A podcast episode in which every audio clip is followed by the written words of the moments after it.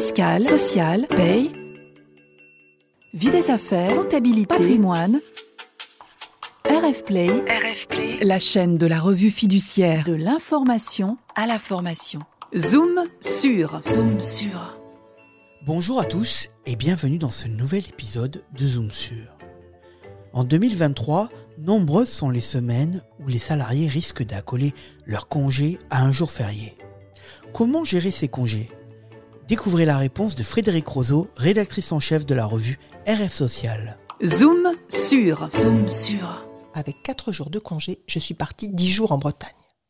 Quelle équation magique permet un tel résultat? Eh bien, le premier est le 8 mai 2023, couplé à un décompte de congés payés en jour ouvré. Pas très clair pour vous? Eh bien, je vous propose de revenir sur le décompte des congés payés. Alors, détaillons et décomptons ensemble ce qui se passe, hein. voyons ce qui se passe lorsqu'un jour férié tombe durant une semaine de congé. On va repartir d'une règle, qui est la règle de base du Code du travail. Ce code prévoyant que les congés payés se gèrent en principe en jours ouvrables, c'est-à-dire qu'on compte du lundi au samedi. C'est-à-dire que si moi, salarié, je prends une semaine de congés payés, je pars toute la semaine, eh bien, on va me décompter six jours de congés payés, donc généralement du samedi, du lundi, pardon, au samedi inclus.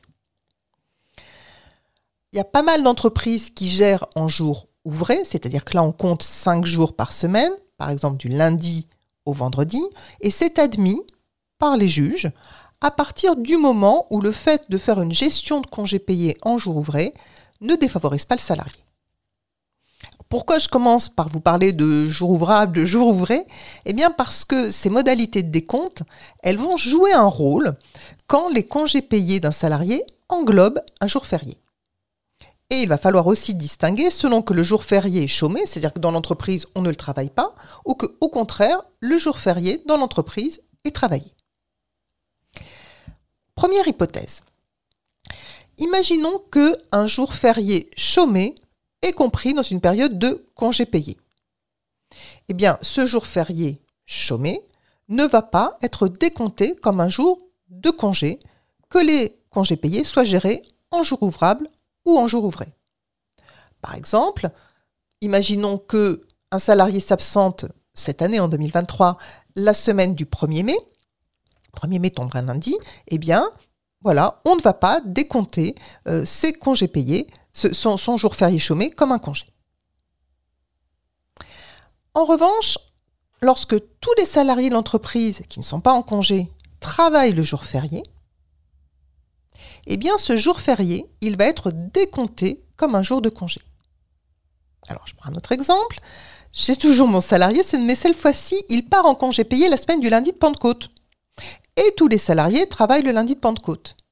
Eh bien, dans ce cas-là, on décomptera pour ce salarié un congé payé le jour du jour férié travaillé. Il nous reste une hypothèse à voir, qui va se décomposer en trois solutions, qui est l'hypothèse où le jour férié correspond au deuxième jour de repos hebdomadaire. Alors, je repose avec autre chose. Imaginons que le jour de repos hebdomadaire dans l'entreprise, c'est le dimanche, et que le deuxième jour de repos, ce qui nous donne ce fameux week-end, c'est euh, le samedi. Qu'est-ce qui va se passer si, sur une semaine, un jour férié tombe un samedi?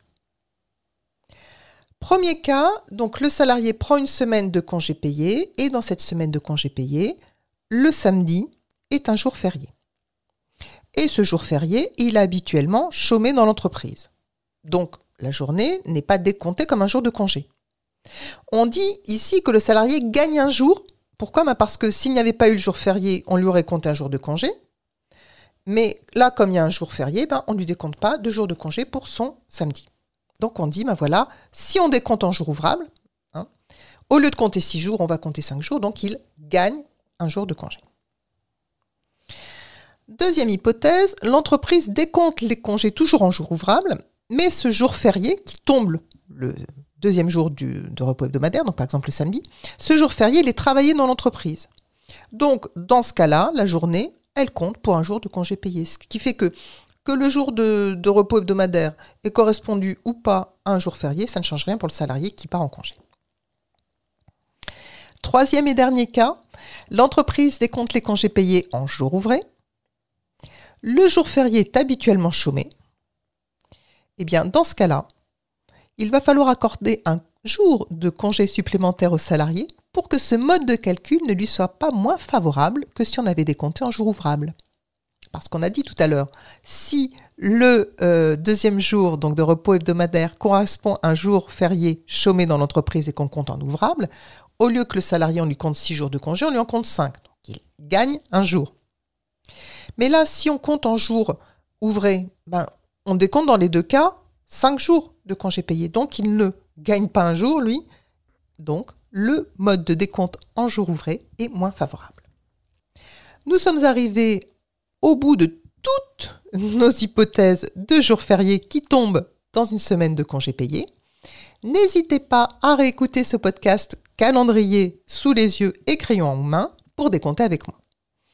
Et si vous voulez reprendre toutes les règles dans le détail, je vous recommande de vous reporter à l'article de la revue RF Social du mois de mars 2023 ou alors aux études sur les congés payés et les jours fériés du dictionnaire social et du dictionnaire paye du groupe Revue Fiduciaire. Merci de votre écoute. Rendez-vous le mois prochain pour un nouveau Zoom sur, à écouter sur rfplay.fr ou sur les plateformes d'écoute. Retrouvez tous les podcasts de RF Play et plus encore sur rfplay.fr.